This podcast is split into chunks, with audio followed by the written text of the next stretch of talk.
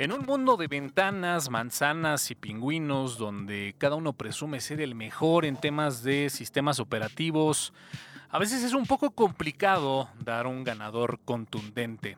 Así que sumando peras y manzanas, comparando ventanas con puertas y considerando a un pingüino como el tan proclamado rey de la nube, hoy estaremos analizando dónde sí y dónde no para cada uno de estos sistemas operativos.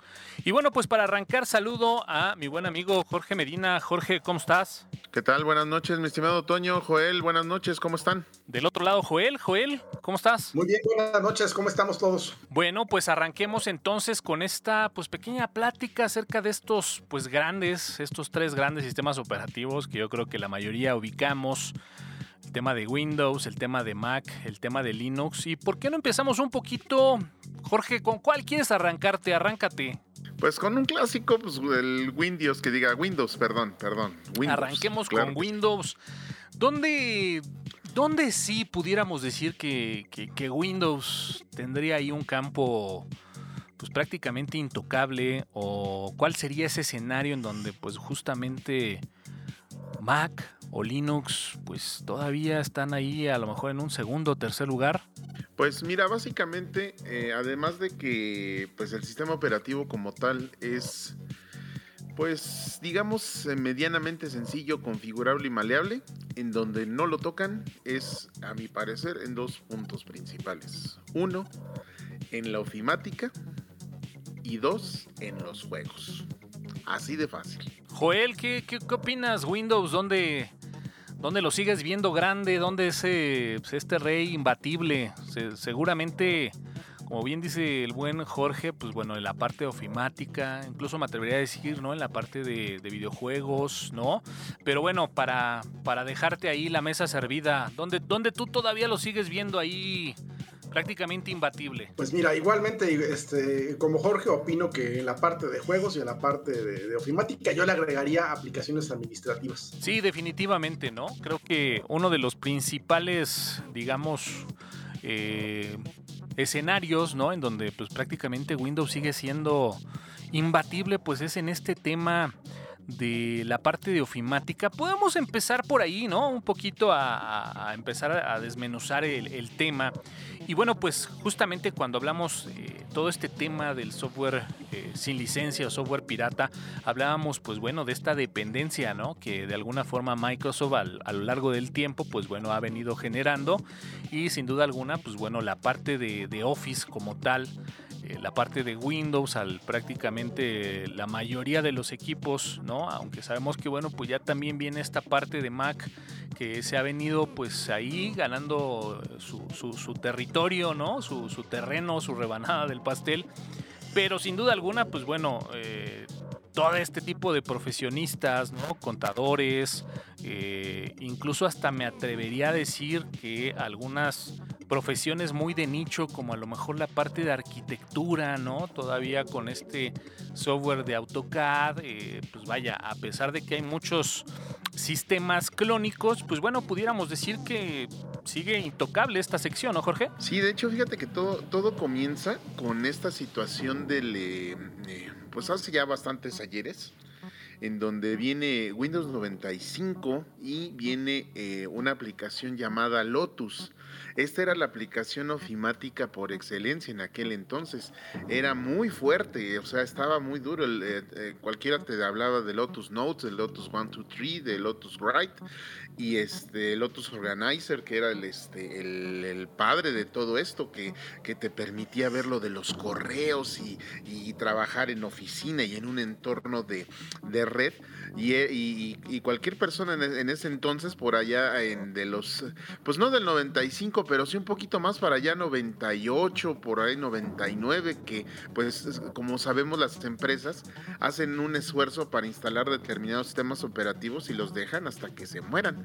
Entonces, pues sí o sí, el, Lotus, eh, el Lotus era un, este, una ofimática muy fuerte, pero llega Microsoft desde el 97, yo le calculo más o menos, y entonces sí empieza aplastantemente fuerte a quitar a Lotus y tan, tan fue así que pues a la fecha pues se, mantiene. de ellos? Sí, sí, sí, es una realidad que, bueno, pues este es como que ese software, ¿no? Que justamente platicábamos en, ese podcast se ha vuelto de, nicho de especialidad. Pero bueno, también es una realidad que, eh, como bien mencionaba, el mundo de los videojuegos eh, existe creo que un componente clave para que justamente este tema de los videojuegos todavía se mantenga ahí y que seguramente se va a mantener ahí por mucho tiempo y es el factor DirectX, que bueno, pues como sabemos es esta capa eh, en donde bueno, pues los fabricantes de videojuegos ¿no? Desarrollan para justamente bueno, pues aprovechar todo este tema de los motores ¿no? para la generación de videojuegos. Y bueno, pues es una realidad que eh, mientras los juegos estén hechos, ¿no? recargados sobre esta plataforma, pues bueno, aunque sabemos que del lado de Linux hay una capa que nos permite pues bueno emular digamos, estas condiciones, pues bueno, estaremos hablando por todavía muchos años, ¿no, Joel? Que finalmente, pues bueno, el tema de los videojuegos está dominado por Windows, tanto del lado de, digamos, las empresas que fabrican software, como también de esas empresas que fabrican hardware, que muchas veces pues, se integran con estos juegos, ¿no? Sí, así es, y este, este, pero fíjate que, que no, no es que no exista realmente este, este, un soporte adecuado para, para juegos y para oficina, ¿no? En el caso de juegos, este, la, la industria se ha tratado de, de, poner un poco más neutral, porque no todas las, las consolas utilizan DirectX, por ejemplo. Entonces, este, los juegos que son muy multiplataforma, pues tienen que soportar un estándar este, este, que, no, requiera este, tantos este, este, costo de licenciamientos como por ejemplo utilizar OpenGL en lugar de DirectX. Mm. Este, y muchos juegos, por ejemplo, este, realmente no son dependientes de, DirectX, ¿no? Entonces, este, esto, la, prueba está, pues, digo, tenemos por ejemplo este Steam. En el Steam hay una buena cantidad de juegos, este, quizás no tantos como los que uno quisiera, pero hay una muy buena cantidad de juegos este, que tiene soporte para Linux, ¿no? Entonces, este, eh, y, muchos juegos que se pueden, este, este, que regularmente encuentras, este, eh, este, en Windows, los puedes jugar inclusive algunos online sin importar qué, qué plataforma este, estés utilizando, ¿no? Porque finalmente lo que tratan los fabricantes es, este, de, que el juego se pueda aprovechar y se pueda utilizar en cuanto mayor tipo de dispositivos como se pueda, ¿no? Pues igualmente, por ejemplo, en Android. En Android, por ejemplo, los juegos, pues ahí no, ahí no vas a encontrar DirectX, ahí vas a encontrarte OpenGL. Claro. Digo, y al final de cuentas, bien lo dices, ¿no? O sea, no, no es... A lo mejor aquí sí es un poquito más... Eh, una mezcla, ¿no? Al menos, bueno, yo, yo, como que los juegos que normalmente juego, ¿no? Si están, este, si están sobre DirectX y bueno, pues difícilmente puedes encontrar, digamos, como que la opción para poder jugarlos en otra plataforma, ¿no? Si bien existen juegos que ya utilizan, como bien dices, algunas otras alternativas, el problema es justamente eso, ¿no? Que si de repente estás casado con un título que a lo mejor no esté, digamos, eh, el, desarrollador de ese juego utilizando alguna plataforma eh, libre o justamente que permita, ¿no? Poder tener esta funcionalidad de multiplataforma, pues de repente ya te quedas fuera y no te queda de otra más que, bueno, pues consumir el, sistema operativo. Pero bueno, ese es en el mundo de pues digamos de, los videojuegos, ¿no? El, tema de la, de la, ofimática, ¿alguna otra que tú ubiques, mi buen Jorge? Sí, por supuesto, como bien decía Joel, fíjate que en el, ámbito este, de lo que es también la oficina, pues están, eh, los grandes como el SAP, como este, Vipix, que, estos este, pues RPs que ya funcionaban en un sistema integral, el, software libre responde con algo que se llamó Open Bravo, y que después inclusive se, se, convirtió en una empresa. ¿Por qué? Porque era tan bueno, era tan genial, que pues eh, sí, o sea, sí existe una versión ahí light, pero este pues efectivamente ya ahorita ya ya no ya no hay como tal como tal eso sin embargo bueno pues eh, todas estas eh, digamos ERPs pues sí obviamente tienen mucho más, eh, mucho más peso, mucho más contundencia en sistemas operativos Windows que en sistemas eh, alternos o alternativos como, como este, lo que es Mac OS o como es Linux. Digo, no que estén fuera, pero pues sí, o sea, un SAP, pues sí, forzosamente era de que no, pues este, sí lo corremos en, en esta plataforma. Afortunadamente, digo, ya para, para, para, ahora sí que los años más para acá, Pues tenemos que ya este tipo de este tipo de programas pues ya son más este tipo página web o ya son este Sí, en la nube, ¿no? un- en la nube. con un navegador, sí, o sea, ya ya no ya no tienes la necesidad de andar sobre eso. Pero pues sí efectivamente, inclusive hasta eh, tomando nada más un detallito ahí del del del estimo ese, pues el inclusive ese ese mismo ese mismo programa en muchos juegos no funcionan en Linux porque forzosamente necesitan el DirectX de Windows. Que, incluso déjame comentarte que hay, hay una gran cantidad, por ejemplo, de software para, para realidad virtual, ¿no? Que justamente la emulación la hace eh, a través de DirectX y bueno, pues incluso también habrá que decirlo, de repente el uso de hardware, ¿no? Como lo podrían ser, por ejemplo, unas gafas de realidad virtual, pues, pues no te queda de otra, ¿no? Porque la plataforma pues es DirectX y bueno, pues sabemos que, que- que esa parte está completamente cerrada. Pero fíjate que esta parte que comentas de los RPs me hace muy interesante porque bueno, si bien sabemos que la tendencia es que justamente estas soluciones están migrando pues digamos a la nube, eh, pues existe una gran cantidad todavía de RPs que no necesariamente trabajan en la nube, ¿no? Eh, por ahí lo platicamos, la verdad es de que el Internet en México sigue siendo pues uno de los principales talones de Aquiles tecnológicamente, ¿no, Joel? Sabemos que pues si bien a lo mejor ya el Internet está llegando cada vez a más lugares, si bien sabemos que este tendido de, de fibra óptica, ¿no? Empieza a llegar ahí cada vez más y cubrir más territorio de México, pues bueno, el simple servicio ya sin, sin importar eh, el medio por el cual se, se transmite, pues bueno, sabemos que no es muy bueno. Y justamente yo lo platicaba por ahí en algún, en algún episodio del lado B, que el uso de de repente RPs que están ahí en la nube con el internet que tenemos en México, pues es complicado. Y bueno, pues de repente muchos de estos sistemas, eh, a veces el, tener un RP donde tienes una digamos, carga productiva, ¿no? Muy importante, donde requieres pues prácticamente un performance muy bueno, con incluso periféricos, con algunas integraciones de hardware en sistemas. eh, pues bueno, sabemos que de repente el tenerlo en la nube pues puede llegar a ser un tema si de repente tu internet no va. Y bueno, pues por el otro lado, eh, pues pensar que justamente eh, la opción de tener un RP corriendo a través de una LAN en una empresa, una red corporativa, pues bueno, sigue siendo todavía una opción muy, pero muy considerable, Joel. Sí, efectivamente, mira, te puedo platicar el caso de, por ejemplo, este, no, no específicamente hablando de negocios, ¿no? Pero por ejemplo, en el, caso de, mi hijo que ya está en secundaria, este, eh, mira, en el caso de, este, de, las escuelas, por ejemplo, aquí en Chiapas, aunque hay internet y está llegando cada vez a más lugares, Aquí, por ejemplo, no todo el mundo tiene internet. Entonces, por ejemplo, este, su, su, su, grupo tiene 50 alumnos, pero los que tienen internet para asistir a clases son 20 nada más. Entonces, eso es un problema. Claro. Sí, sí, sí. Es un problema por, precisamente por, por, este, por la difusión que hay de, de, tecno, de, tecnología y el costo que tiene esta, ¿no? Eh, eso por un lado. Por el otro, tengo, por ejemplo, un cliente que tiene su, su, su, su aplicación trabajando igualmente en la nube. Sí. Y aquí el Internet, por ejemplo, tiene un enlace dedicado.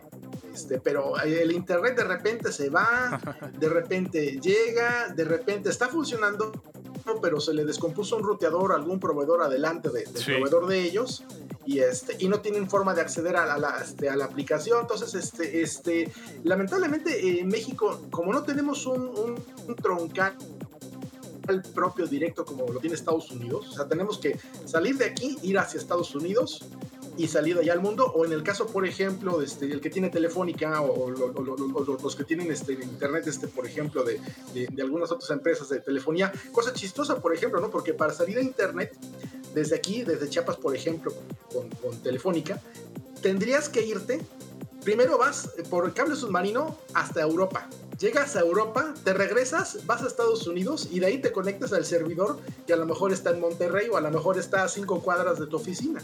Eso es lo, lo que quizás es, es el punto este, eh, más discutible respecto de, del tema del Internet. O sea, tenemos bueno, tenemos la, la, fibra óptica aquí, pero las empresas, la infraestructura que tenemos para acceder hacia afuera de México, ese es el problema, ¿no? Entonces, a mí se me hace ridículo que para poder acceder a un servidor que está en un centro de datos, por ejemplo, el que está este, allá en Interlomas, este, si estás con un proveedor, tienes que pasar por, por cables submarinos hasta Europa y regresarte, ¿no? Y en el caso de Chiapas, por ejemplo, con, por ejemplo, con, con, este, con Total Play, de aquí, si yo quiero conectarme a cualquier parte con Total Play, mi, mi conexión va primero de aquí de Tuxtla va hacia Mérida y luego de Mérida se va hacia la central en México y luego de la central en México se va con un proveedor que está en Estados Unidos y de ahí se brincan hasta otro proveedor que está por, por otro lado y ya se conectan este, a, internet como debe de ser, ¿no? Entonces son muchos brincos, son muchos saltos y por lo menos en el sureste lo que es Total Play tiene muchísima latencia por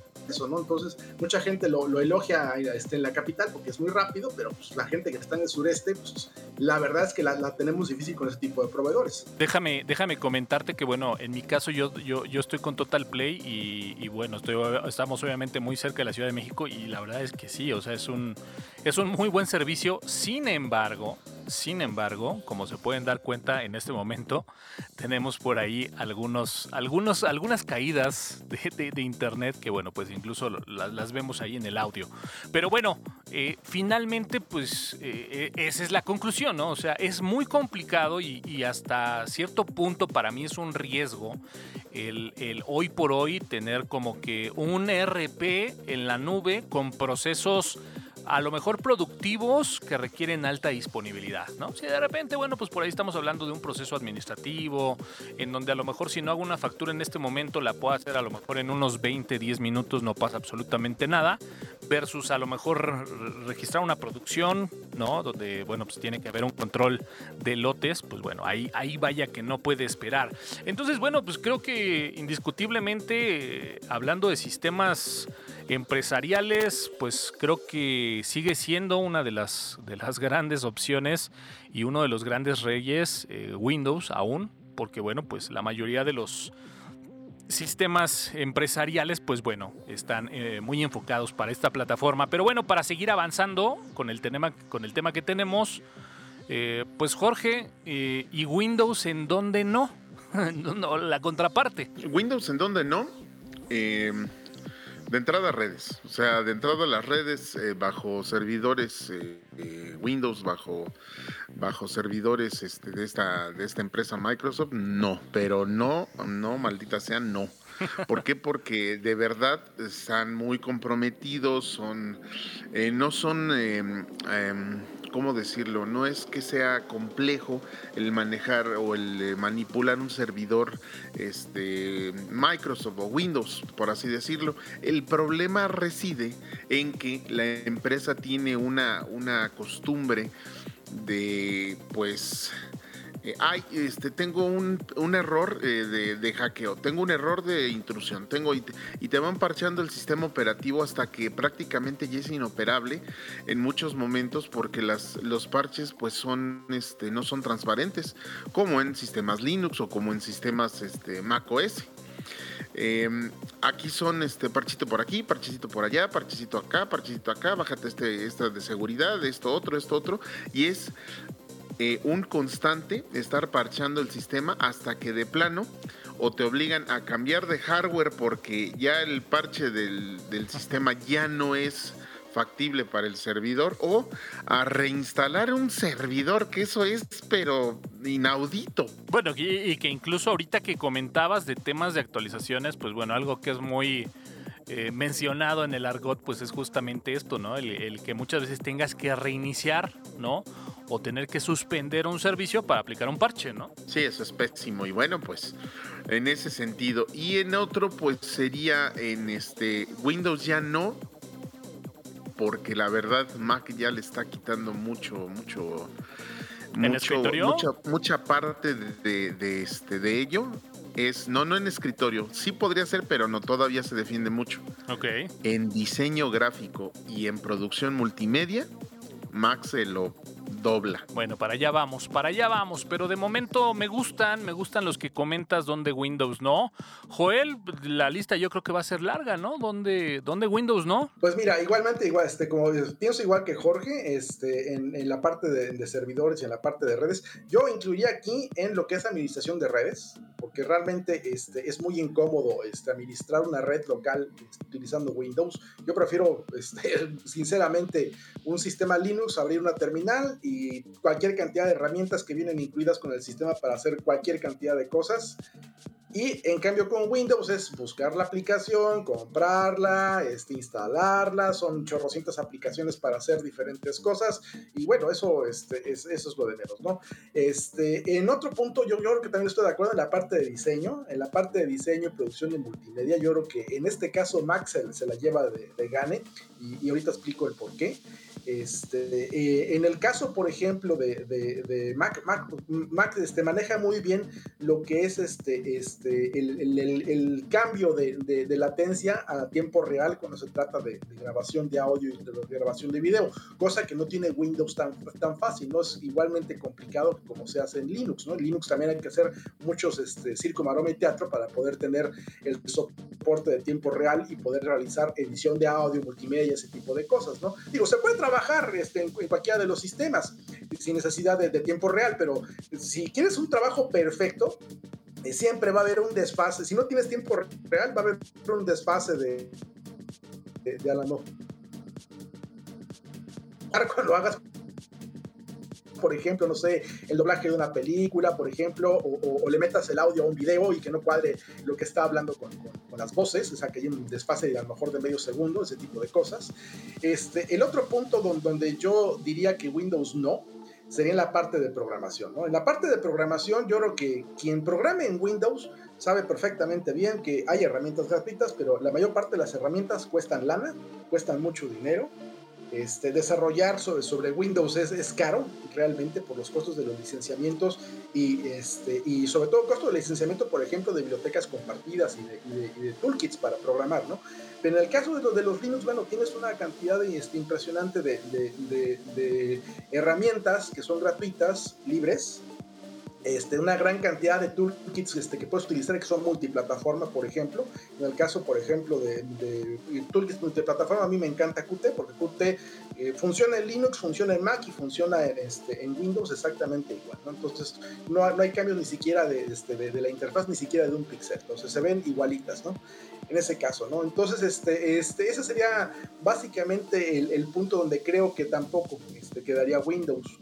Ahí sería Windows, ¿no? Entonces, sería este, administración de redes, eh, programación este, y, lo que es este, eh, edición de, medios. ¿no? Sí, que incluso me atrevería a decir que a últimos años eh, creo que son justamente dos de los escenarios donde Windows ha tratado como que de penetrar muy fuertemente, ¿no? El, el tema de la edición de audio y la edición de video. creo que, bueno, pues muchas empresas que justamente se dedican a la elaboración de, de estas estaciones de trabajo, tanto para edición de audio y de video, eh, han apostado fuertemente para, para tener ahí un, candidato justamente en sistemas operativos Windows. Y aquí algo que tendría yo que decir es que, digo, estoy totalmente de acuerdo contigo, lo he vivido. En el, en el caso del audio, por ejemplo, el, como bien dices, no, no poder trabajar en tiempo real. Eh, el audio en una sesión a lo mejor de grabación en donde tienes que oír una pista pregrabada y posteriormente grabar algo en conjunto con, este, vaya que se vuelve un dolor de cabeza. Y bueno, pues si esto lo tenemos en, audio, en video, bueno, pues ni se diga. Sin embargo, creo que han tenido un avance considerable y hoy por hoy, pues bueno, eh, vemos una gran cantidad de gente que...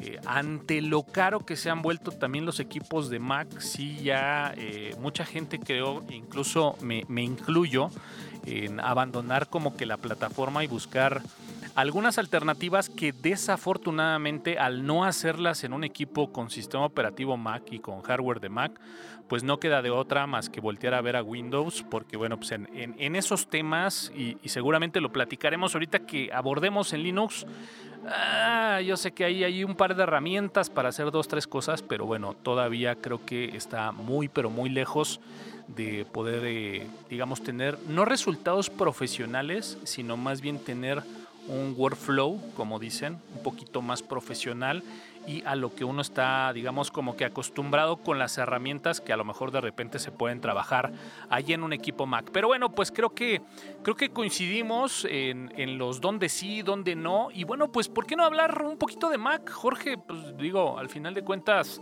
ya medio empezamos a hablar de pues dónde, dónde sí puede entrar Mac, ¿no? Sí, efectivamente, Mac entra eh, directamente en la, eh, toda la producción multimedia. Es eh, una herramienta muy, muy impresionante, muy buena.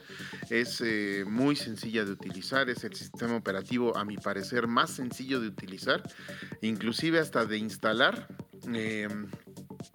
Pues eh, es muy rápido, es eh, muy efectivo, es eh, asquerosamente caro el equipo, eso sí, o sea, sí es para, para una persona que sí se dedica, un músico, por ejemplo, un músico que se dedica a eso, un diseñador gráfico, un, este, un ilustrador.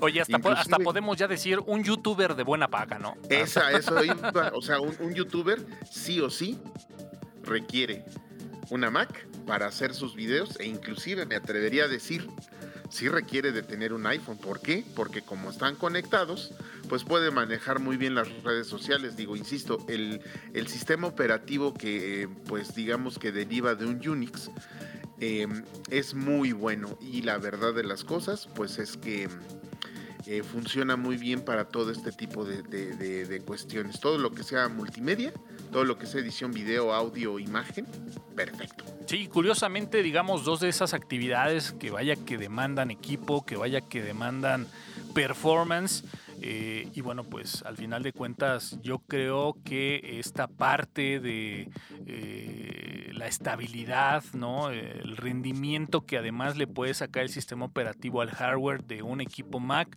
es algo que diferencia, pues, diferencia bastante. ¿no? Joel hace rato comentaba de que bueno, pues algo de lo que en Windows no, hablando el tema del desarrollo, pues bueno, habría que comentarlo, ¿no, eh, Joel? Para el tema de desarrollo, al menos en tema de dispositivos de Apple, pues no hay de otra, ¿no? Tiene que ser en una Mac. Pues sí, pero bueno, eh, la cuota de mercado que tiene Mac no, no, no, no llega a lo que es este el, volumen de mercado de Windows, por ejemplo. Y bueno, pues ubicas algo más donde sí, Joel, hay equipos de Mac. Pues eh, mira, como no lo uso, lo, este, lo llegué a usar hace muchos años porque este, me, me, me, compré una Mac nada más por mero capricho. Este, realmente lo, lo, usé, pero no me acostumbré porque todo es carísimo, ¿no? O sea, quieres poner cualquier cosa, es, es, es, caro cualquier cosa, ¿no? Desde, desde, desde una, una, una, tarjeta para expandir cualquier cosa que se te ocurra hasta, hasta lo que te puedas pensar, ¿no? Es demasiado caro para mí, entonces la acabé regalando. Eh, incluso habría que comentar, ¿no? Que ya, eh, digamos, en los nuevos escenarios, pues desafortunadamente ya prácticamente la posibilidad de expandir un equipo, de ampliar un disco duro, de aumentar memoria, eh, es algo que ha quedado en el olvido, ¿no? Ya eh,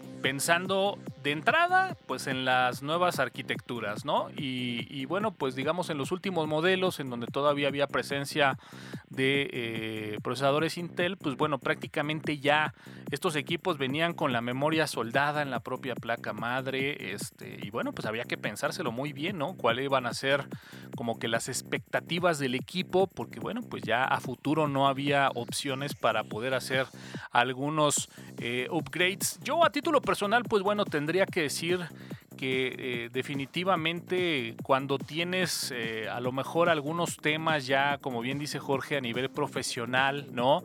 Eh, me ha tocado participar, por ejemplo, en esta parte del audio, que bueno, si bien es, es, complemento, ¿no? A lo, a lo, que hago al día a día, pero pues de fin de semana, tener la responsabilidad, por ejemplo, de, de grabar, ¿no? En vivo un concierto de audio este, pues Jorge, no hay, no hay opción ahí de que algo falle, ¿no? De que eh, de repente se trabe en plena grabación, no hay segundas tomas, entonces digamos que, pues bueno, esta parte es muy, muy importante y bueno, pues eh, no es de a gratis o no es cliché el que de repente, pues bueno, en un escenario veamos músicos tecladistas en donde justamente eh, tienen reproduciendo sus eh, emuladores ¿no? de, teclado, eh, donde bueno, pues prácticamente el audio que oímos, pues prácticamente es la salida de un, de un equipo Mac.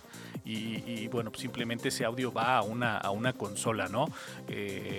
cuántos eventos, por ejemplo, hemos visto, ¿no? De streamings de, de, video por internet, pues bueno, es un poquito lo mismo, ¿no? Todas esas como que actividades que no te dan una segunda oportunidad, pues Jorge, hay que correr una Mac, no hay de otra, ¿no? Sí, es correcto, DJs muy famosos, inclusive en sus eventos en vivo hace años, yo me acuerdo en eh, las Olimpiadas de que eran Atlanta eh, ¿no? y de Grecia, los DJs que estaban en ese entonces, eh, pues ahí estaban con las Mac, o sea, no, no era, no, no es cosa de ahorita, ya tiene bastante tiempo. Sí, y por ejemplo, también algo que pudiera comentar en, temas de Mac, que justamente llegaremos ahora a la parte de Linux, ¿no? En donde, pues bueno, también eh, encontramos eh, algunas ventajas y desventajas en temas de audio, pues decirlo, ¿no? Todo lo que son dispositivos, hardware de audio, pues prácticamente es plug and play, todo lo que sea compatible con Core Audio, pues prácticamente es conecte y empieces a usar. Eh, y bueno, pues como bien decía Jorge, una de las interfaces más fáciles de utilizar, sin duda alguna, es una Mac.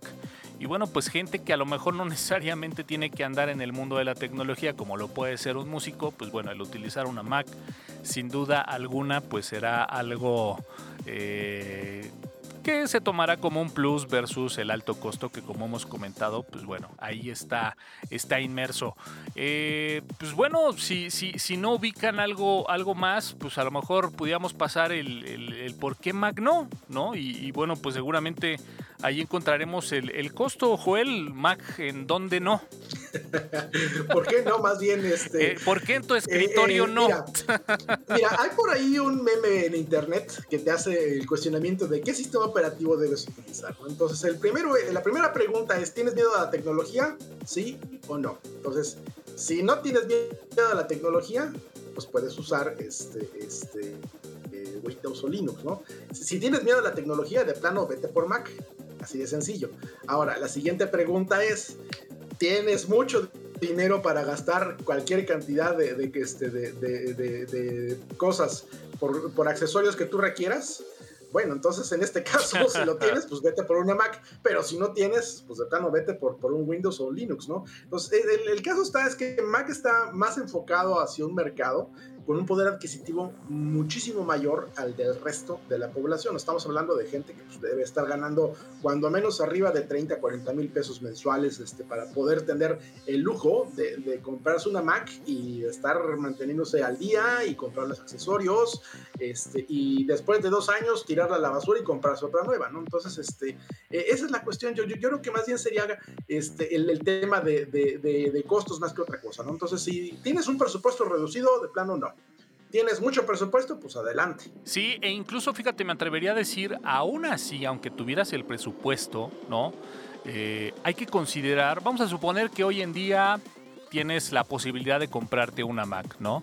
Eh, pero bueno, si de repente también estás empezando con el tema de generar eh, un cierto trabajo, pongámosle lo que sea, multimedia, desarrollo web, desarrollo en dispositivos móviles, audio, video, Hemos hablado ¿no? mucho tiempo y muchas veces en, eh, este espacio de la obsolescencia programada con la que trabaja Apple, ¿no? Y justamente algo que eh, podemos encontrar es que, bueno, pues prácticamente cada año tenemos una versión nueva de sistema operativo, ¿no? Y bueno, pues para los que hemos estado en algún momento, porque tengo que confesar que yo llegó un momento en que me bajé del barco, eh, pero bueno, pues el, estar alcanzando a, Apple con estas entregas, ¿no? Estas, estos releases cada año de sistema operativo, pues bueno, ya no era nada más adaptarte a lo que Apple te entregaba, que bueno, pues como sabemos y lo, lo, platicamos ahorita, ¿no? Ya el ya no poder a lo mejor de repente ponerle un poco más de memoria, eh, poder ponerle un poco más de disco y que como sabemos, pues en la medida de que va saliendo un nuevo release, ese nuevo release de sistema operativo va enfocado a las nuevas máquinas de Apple de ese año y pues uno se empieza a ir quedando, ¿no? Se empieza uno, uno a, quedar y, de repente pues bueno, el equipo ya no es lo ágil que era, pero creo que uno de los puntos más eh, importantes a mencionar en este tema de las actualizaciones de sistema operativo es que también el propio software deja de ser compatible con estas nuevas versiones de sistemas operativos y entonces pues ya no nada más es el tema del sistema operativo y el hardware, sino de repente también como comentaba El software que compras ¿no? Librerías que compras, programas que compras, pues de repente también dejan de ser compatibles con este sistema operativo y pues obviamente las casas de software pues normalmente eh, juegan con esta estrategia también del soporte de las actualizaciones y se hace ese círculo vicioso del cual comenta Joel Barrios que bueno pues finalmente pues eh, quien pueda pagarlo pues que lo pague pero de repente también aunque tengas para pagarlo pues puede llegar a entorpecer un poco tu flujo de trabajo. Pero bueno, esos en temas de, eh, de, Apple. Jorge, ¿alguna más o quieres que hagamos el brinco? No, sí, hacemos el, brinco a precioso y hermoso Linux. ¿Dónde no? Porque lo, lo, lo, sí, pues va a parecer que hasta lo vendemos, ¿no? Pero a ver, empecemos ahora un poquito al revés. Linux, ¿dónde no? Linux, ¿dónde no? Bueno, pues en eh, sistemas empresariales, ¿no? Sería así como toda la contraparte, ¿no? De, no, no, no, pero también, por ejemplo, en moldeado y este moldeado 3, eh, no, no 3D, sino modeleado en piezas, por ejemplo, mecánicas o para ingenieros electromecánicos o, por ejemplo, modelado matemático. Em, eh, todo este tipo de software de, diseño asistido, la verdad es que no. La verdad es que no. Ok. Eh, en audio se defiende mucho, pero no es un Mac, la verdad, ah. no es un Mac. Se defiende muchísimo y me encanta la forma y las herramientas que tiene pero sí, no, no, la verdad no. Antes de, antes de entrar a mis nos, me gustaría, señor Joel Barrios, por favor, una lista de, Linux, ¿dónde no? Pues mira, sería igual que Jorge, opino en la parte empresarial, porque, este, eh, mira, aunque puedes ejecutar algunas este, aplicaciones este, administrativas utilizando Wine, bueno, no es la, la, forma más eh, conveniente de hacerlo, ¿no? o lo más natural, ¿no? Exactamente, porque de repente Wine de un lanzamiento a otro, de repente se, se, se, se rompe la biblioteca biblioteca compartida ya, ya, ya, ya, valió, ya valió queso la, la aplicación. Entonces, no puedes depender de, un software que, que, de repente este, te, funciona y con una actualización dejó de funcionar, ¿no? Entonces, este, obviamente, en esa parte no. En la otra, obviamente, en la parte de juegos. Eh, si tú quieres todos los juegos disponibles, obviamente este, Linux no es la plataforma más adecuada si tú te vas a dedicar a jugar todo el día toda la cantidad de juegos que hay, ¿no? Aunque muchos ya están disponibles en Linux o están disponibles online gracias a que están en HTML5 o, bien están online por otro tipo de tecnologías y se pueden jugar sin importar la plataforma, eh, la realidad es que eh, la mayor parte los juegos populares no están disponibles en Linux. Y si lo están, eh, puedes correrlos con Wine, pero igualmente aquí vuelvo al mismo punto, ¿no? De repente funciona, de repente sí, de repente no. Por ejemplo, mi hijo, que, que, le toca jugar, este, este, eh, tenemos este tres cosas para, para repartir entre, entre, los hijos, ¿no? a uno le toca la tele, a otro le toca la computadora de mamá y a otro le toca otra computadora que es de ellos, ¿no? La computadora que es de ellos es, es un Linux, así como tal, tal cual, ¿no? Entonces, él, por ejemplo, cuando juega este, con, con, con Steam o cuando juega con, este, utilizando este, este Wine, con Wine Tricks, este, eh, hay juegos que de repente funcionan con cierta versión de Wine, pero no funciona con la más reciente, ¿no? Entonces es, también un, estar este, eh, jugando al gato y al ratón buscando la versión correcta. ¿no? Obviamente OneTrix hace todo eso por ti, pero finalmente no es lo más cómodo. O sea, en realidad en, Linux se puede hacer de todo y se puede hacer prácticamente todo, puedes correr lo que quieras. La cuestión está es que la curva de aprendizaje para lograrlo y la cantidad de trabajo que, implica, por ejemplo, lograr que, juegue, digo, digo que, funcione eh, X juego pues es, es, mucho, es mucho, mucha talacha, sinceramente es mucha talacha, ¿no? Entonces, en ese punto yo, yo creo que eh, eh, ahí sería donde no podía recomendar Linux, ¿no? Entonces, si, si es un sistema empresarial y necesitas, por ejemplo, utilizar el Conta Plus o, el, o el, este, o el COI o el, NOI, etcétera. Entonces, este, obviamente no, no, no es la plataforma más adecuada, ¿no? También si eres adicto a Excel y no puedes este, migrar de, hoja de cálculo porque Excel es lo que sabes usar y no quieres cambiarlo por nada, obviamente tampoco sería este, este, una plataforma adecuada. Yo creo que fuera de eso,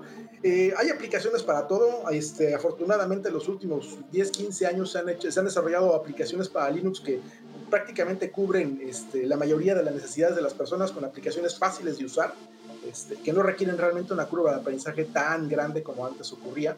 Este, eh, yo, yo, creo que sería ahí el punto, ¿no? Entonces, este, este, en, en, eh, en esos tres tópicos realmente. Sí, me, me, gusta lo que comentas, fíjate. O sea, creo que al final de cuentas pudiéramos resumir como que eh, Linux finalmente hemos, digamos, con todos estos años que ya traemos en la mochila, eh, descubierto que, como bien dices, prácticamente todo se puede implementar, todo se puede hacer. Hay herramientas clónicas para las herramientas eh, de marca, por decirlo de alguna forma, pero como bien dices, pues esa curva de aprendizaje es el costo muchas veces de poder trabajar con algo que es alternativo.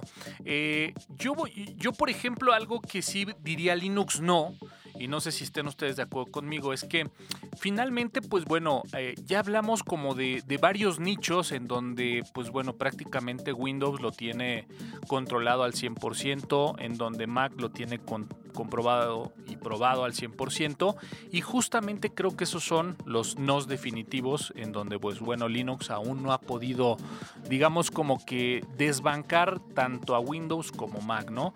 Eh, sin embargo, pues como bien comentas, para complementar un poquito los ejemplos que, que, tú has dado en tema de software empresarial, de todo lo que hemos hablado, vaya, de, de, sistemas RPs y de clientes RPs, pues bueno, decir en la parte de audio y de video, pues bueno, si bien ya hay herramientas que te permiten editar un audio o te permiten editar un video, eh, finalmente siguen siendo herramientas, eh, como bien comentas, alternativas, pero pues siguen siendo un estándar, ¿no? O al final de cuentas, hoy por hoy no tenemos alguna de esas herramientas que lideren en su ramo con su versión en Linux, cosa que de repente si encontramos una versión, por ejemplo, de Pro Tools para Mac para editar audio, pues bueno, sí tenemos la versión de Pro Tools para Windows y bueno, pues ya, nada más estaremos viendo que podemos sacrificar en temas de latencia, lo que hablábamos, pero al final de cuentas sigue siendo la misma herramienta.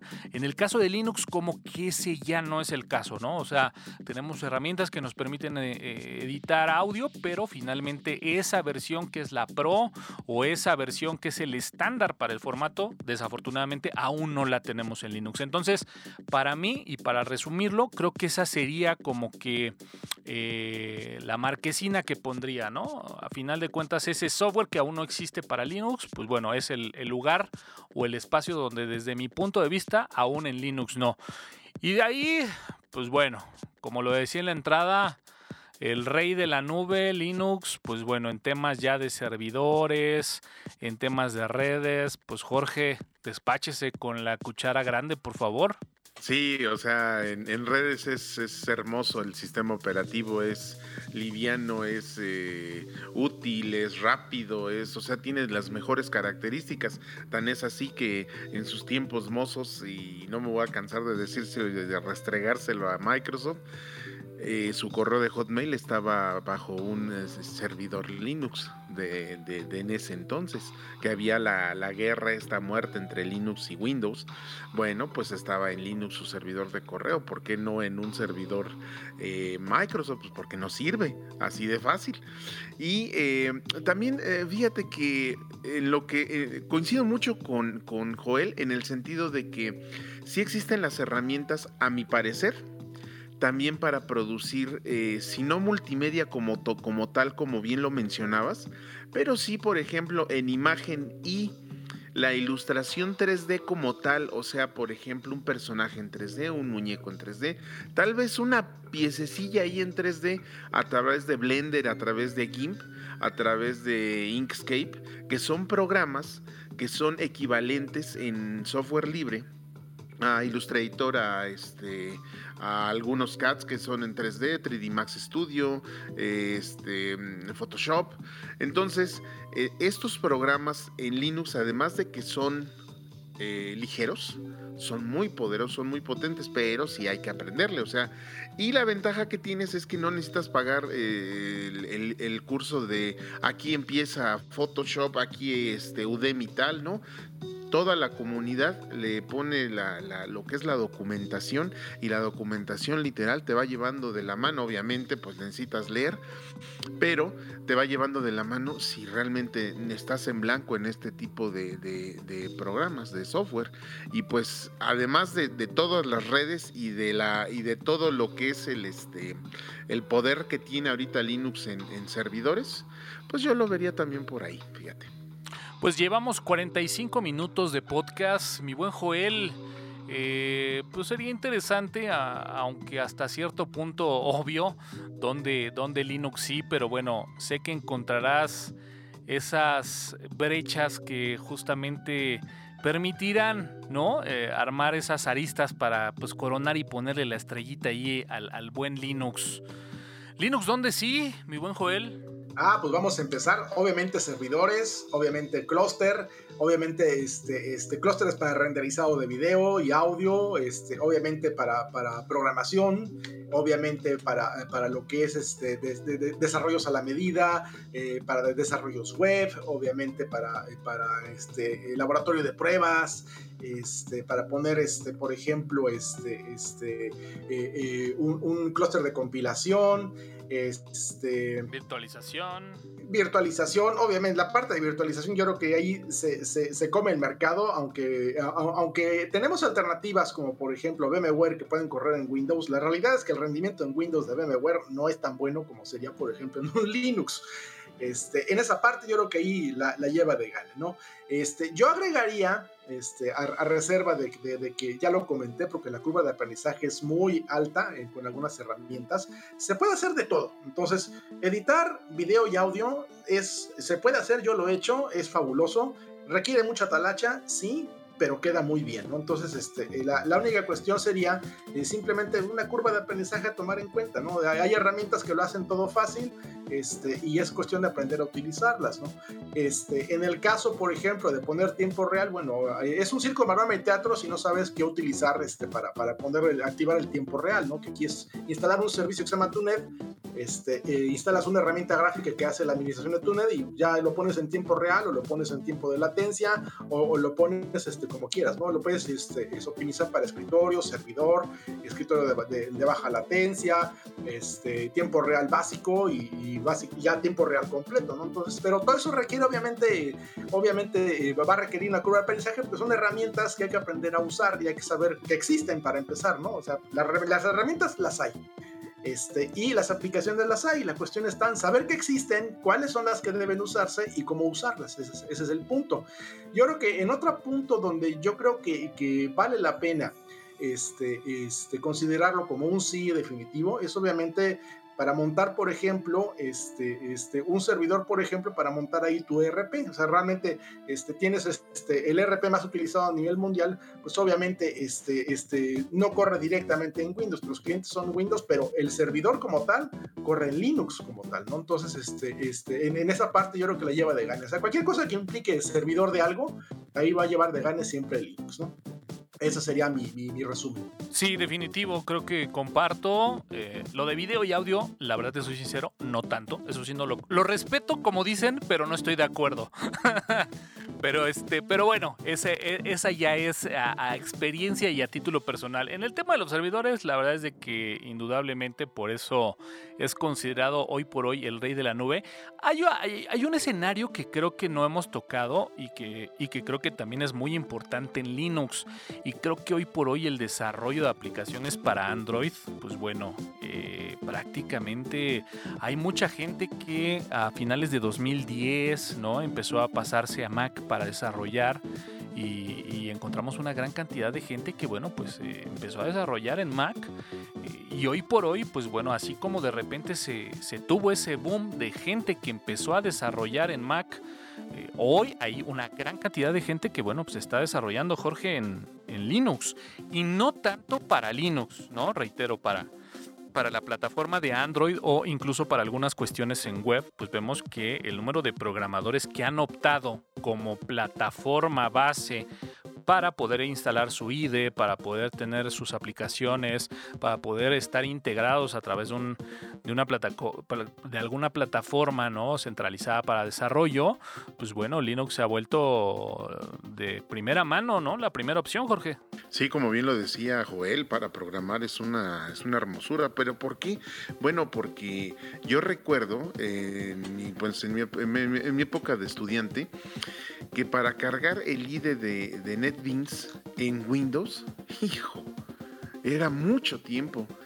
Y pues yo con esta idea llego a, llego a Linux y digo, pues a ver, vamos a ver cómo carga. No, cargó en segundos. O sea, la verdad es que los IDEs y los frameworks en Linux cargan muy rápido. Tienes las, las herramientas a la, a la mano.